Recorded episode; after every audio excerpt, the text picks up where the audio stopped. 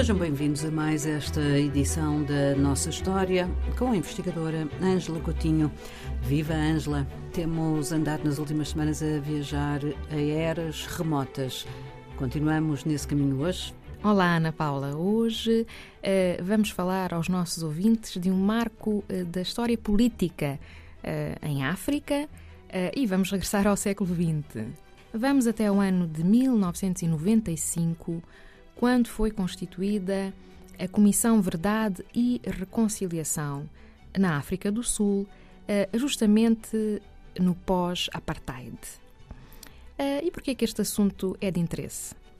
Foi um, um processo uh, que se tentou que fosse de reparação histórica, em certa medida, relativamente aos crimes cometidos durante o regime do apartheid, que já vimos que passou a vigorar a partir de 1948, e foi eh, uma, digamos assim, uma proposta inovadora, inovadora e reconhecida a nível eh, mundial.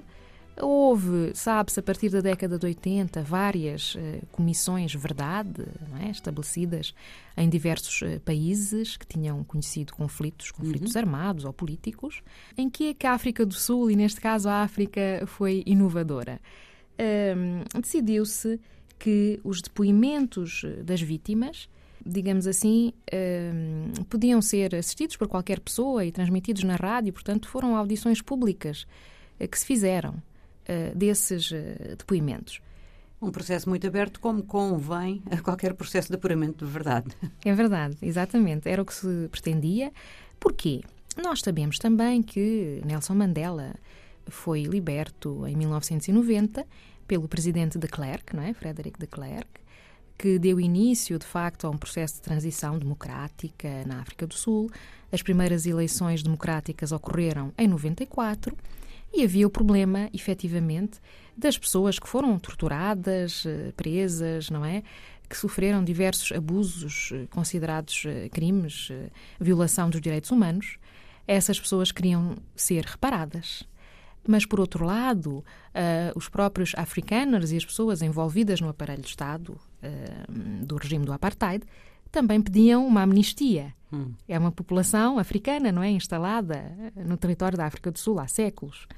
De modo que avançou-se para esta opção e os objetivos eram justamente isso que a Ana Paula disse: reparar a verdade, ouvir a verdade. Uh, e para isso, ouvir vítimas foram ouvidos 22 mil depoimentos. Mas também ouvir os criminosos, não é? Uh, e houve depoimentos de 10 mil eh, criminosos. Uh, o objetivo era então um, ouvir a verdade, reparar as vítimas e amnistiar os criminosos. Foram para isso criadas três subcomissões com estes nomes: violação dos direitos humanos, reparações e reabilitação, e amnistia. Perdão.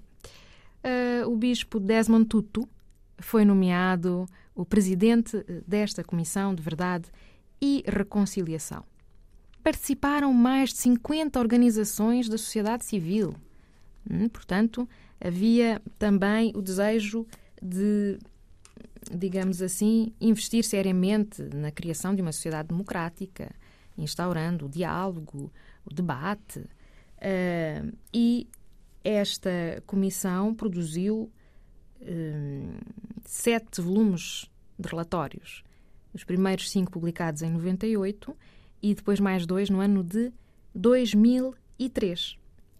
Bom, como eu disse inicialmente, uh, para além de ser inédita a iniciativa de tornar estas audições públicas dos depoimentos das vítimas, foi considerada uma iniciativa bem sucedida na África do Sul eh, para se tentar avançar para a criação de uma sociedade que tivesse que promovesse a paz, não é? Depois eh, desse regime eh, muito violento, a paz e a igualdade entre os seus cidadãos.